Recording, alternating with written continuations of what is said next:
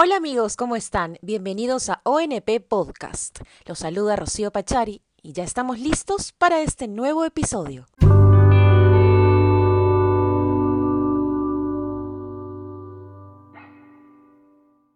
Hoy vamos a aprender un poco más de la cultura previsional.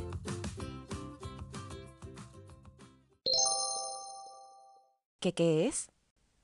Podríamos decir que es el respaldo económico que tendremos en un futuro si empezamos a ahorrar de forma responsable. Para tener una idea, en el Perú solo el 58% de la población adulta mayor recibe una pensión.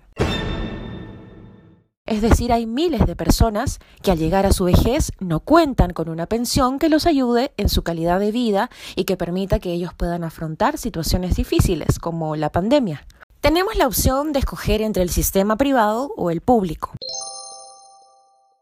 En el caso de optar por la Oficina de Normalización Previsional, ONP, podemos jubilarnos a los 65 años recibiendo una pensión desde 500 soles si es que aportamos por 20 años a un fondo intangible. La afiliación puede ser de forma independiente o a través de nuestros empleadores. Las pensiones son por jubilación, por invalidez o por sobrevivencia.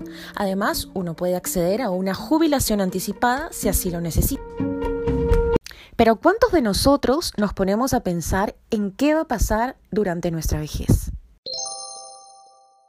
¿Qué ingresos podríamos recibir si no trabajamos o no tenemos familiares de quien depender?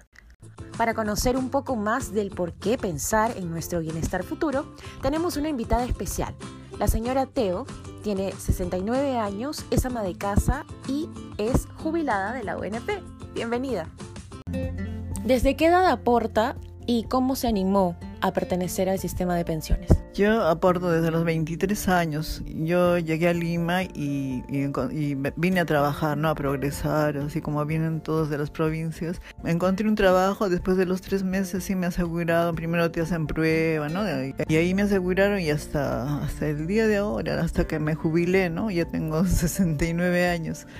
Trabajaba así en particular haciendo cachuelitos, así trabajando, entonces pagaba este facultativo. Pero últimamente tuve un accidente y el facultativo después pasó a potestativo y eso no me cubría mi seguro. Entonces me accidenté y no me cubría mi fractura de la mano y entonces y ahí me tuve que asegurar pues los últimos años por en este como trabajadora del hogar y de ahí me jubilé en ese tiempo y ahora este recibo mi pensión que es este 500 soles pero para mí es muy, muy importante porque es muy seguro lo tengo ahí todos los meses hasta el día que me muera sé que voy a tenerlo ¿Cómo le ayuda este, este dinero? Se le doy gracias a Dios que me ayuda mucho porque es algo seguro que lo tengo, ¿no? Bueno, si, si a esta edad que tengo y no lo tendría, uy, sería muy triste.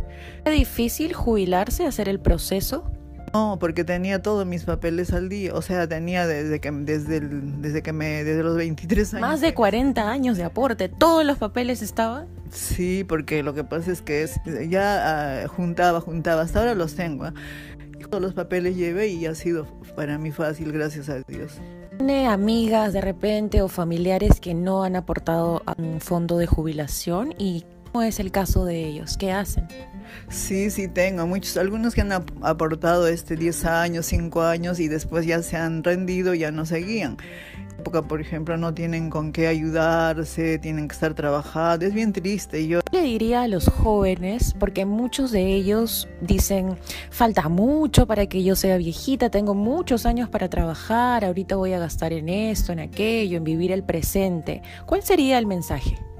Que aprovechen, que aprovechen su juventud porque es muy corta la juventud y la vejez es muy larga y a veces es muy triste y entonces ahorren, sobre todo que ahorren, que estudien, que salgan adelante y que aprovechen, que piensen, ¿no? Que vean a las personas mayores como el ejemplo, ¿no? Que antes juntaban su platita, su casita y retroceder yo siquiera 30 años atrás y hacer tantas cosas que no, no terminé. Bueno, ahora tienen más oportunidades.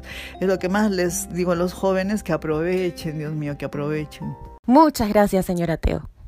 Y ya lo sabe, si tiene alguna consulta adicional puede contactarnos a través de la página www.onpvirtual.pe o a ONP Te Escucha al 634 2222 opción 7. No olvide usar doble mascarilla y mantener la distancia social. Gracias por acompañarnos y nos reencontramos en un próximo episodio.